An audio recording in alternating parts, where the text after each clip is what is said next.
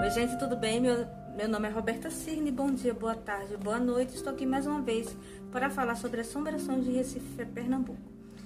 Como eu já falei uma vez em um vídeo anterior, que eu disse que nem tudo é assombrações do Recife Velho, que a gente não pode se basear em um único livro, ele também é um ponto inicial para a gente começar a pesquisar as assombrações. Todo pesquisador iniciante, ele tem que ler o livro Assombrações do Recife Velho, né? Só não pode ficar apenas nele, porque senão ele vai incorrer no erro de estar repetindo e repetindo e repetindo a mesma velha história de sempre, sem criar nada em cima. Então, eu trouxe o livro Assombrações do Recife Velho. Muitas das lendas que eu estou lendo, estou é, trazendo mais algumas curiosidades por fora para vocês. Vem dela, né? E hoje a gente vai falar um pouco sobre o vulto do Salão Nobre. Porque, veja só, os prédios de Recife, eles são praticamente todos assombrados, né? Tenta imaginar que Recife foi um cenário de guerras e várias guerras. A gente pensa que todo lugar tem uma assombração. E tem aquelas assombrações que tem aquele gosto espe especial para aquele lugar, né? Que querem ficar ali. O Palácio do Governo é um dos lugares que são considerados assombrados. Deixa eu ler um pouco aqui para vocês, né? Do Palácio do Governo do Estado de Pernambuco se conta que quando estão para acontecer desgraças, as suas excelências, os moradores, aparece um vulto escuro e alto, eminência parda, no salão nobre, que é o grande, é o grande dourado que abre janelas antes cívicas do que ser festivas para a Praça da República. Esta crença recolhia a de velhos empregados no palácio, e como palácio do governo, datando apenas do século XIX, não chega a ser velho, pelo menos para uma cidade de passado de passado já longo e provecto do Recife no tempo em que, governador de Pernambuco, o último fidalgo autêntico que governou um estado brasileiro, como se não cansava de repetir o perspicaz Edmundo da Luz Pinto, fui com o nome, mas não com as funções de oficial de gabinete.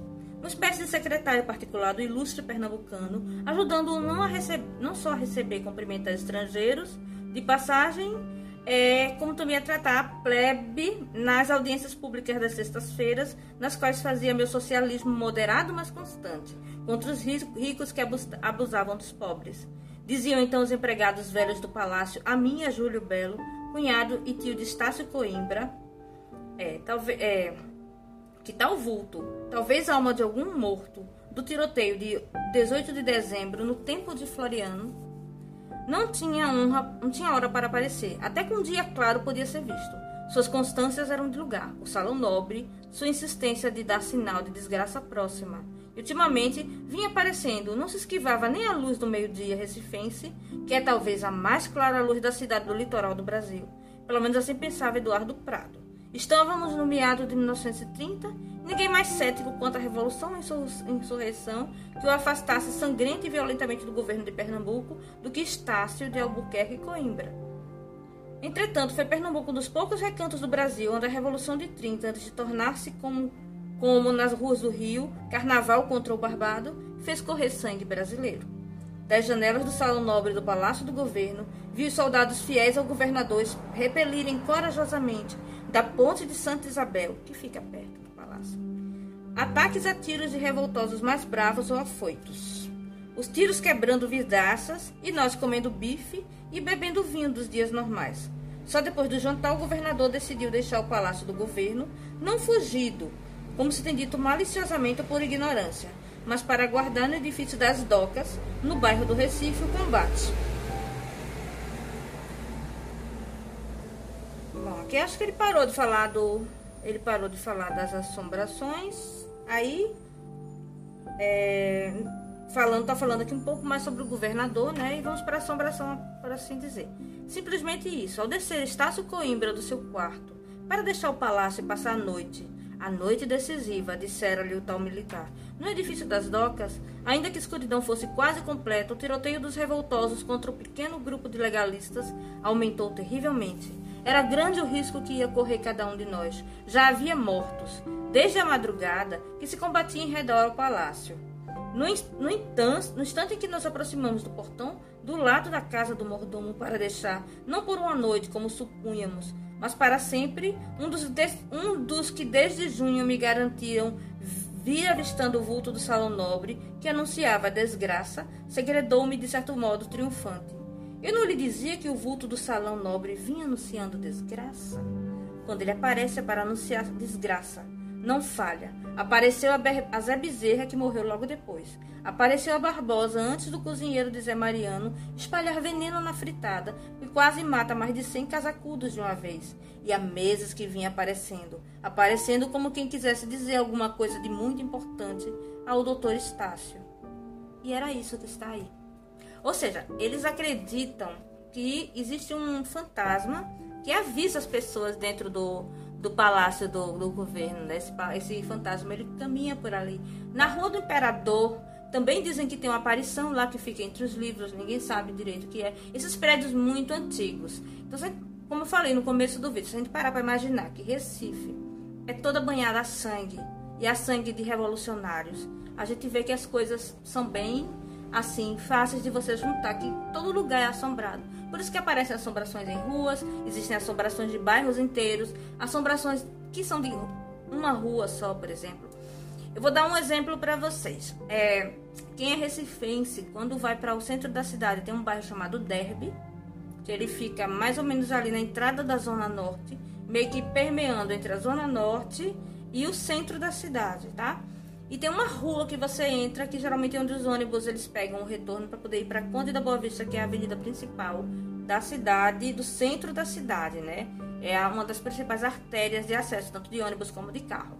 E tem essa rua que o nome da rua é Rua das Fronteiras. Lá tem uma igreja, tem um hotel que é de Henrique Dias, né? Tem um, um convento que são das Irmãs é, da Caridade.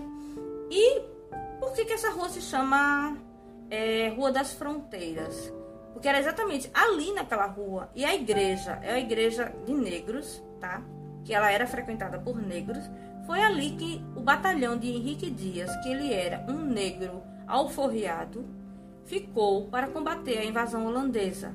Então eles tentaram invadir para o lado de lá, que era o centro da cidade, que era mais ou menos por onde, pronto, onde hoje é o Palácio do Governo do qual a gente estava falando, ficava o Palácio de Friburgo do, de Maurício Nassau. Então os holandeses eles dominavam toda a parte do Recife antigo, eles modificaram toda aquela aqueles prédios, eles usaram é, dizem que eles pegaram, fizeram castelos lá e esses castelos foram construídos com plantas trazidas da Europa, que eles é, pesquisaram e fizeram essas plantas da Europa virarem castelos. Então a gente era mais evoluído que Nova York nessa época. Recife tinha toda a parte do dinheiro dos judeus, tinha o, o, os holandeses incentivando os cultos que não eram católicos, transformando as igrejas católicas em igrejas ecumênicas, certo? E houve essa tentativa, porque todo o exército brasileiro revolucionário estava do lado da Zona Norte, mais para o lado daquele é, de Casa Amarela, por ali. Eles estavam aquaterlados lá, inclusive eles foram cercados de um jeito que não tinham mais alimento, nem água, nem nada. E eles queriam invadir, acuar os holandeses no centro da cidade. E a Rua das Fronteiras, ela fica exatamente nessa medida, que é do Derby de Zona Norte para cá, Derby Zona Norte para cá e para cá o centro da cidade, que é onde eles estavam. O Recife Antigo era bairro residencial até o século XIX, gente.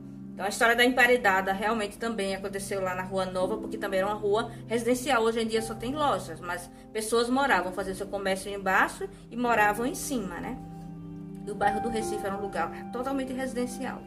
Então, a Rua das Fronteiras foi onde aconteceu esse embate. E morreram muitas pessoas. E foi justamente o batalhão de negros do, do Henrique Dias que sofreu as maiores baixas nesse lugar. Então, todo dia a gente passa por lá, a gente pega um ônibus, passa por ali, nunca imagina que ali aconteceu uma batalha sangrenta, onde pessoas morreram, onde sangue manchou a terra, né? Então, a gente pensa, quando morre muita gente, não existe como aquilo ali não estar tá impregnado de alguma coisa sobrenatural, né?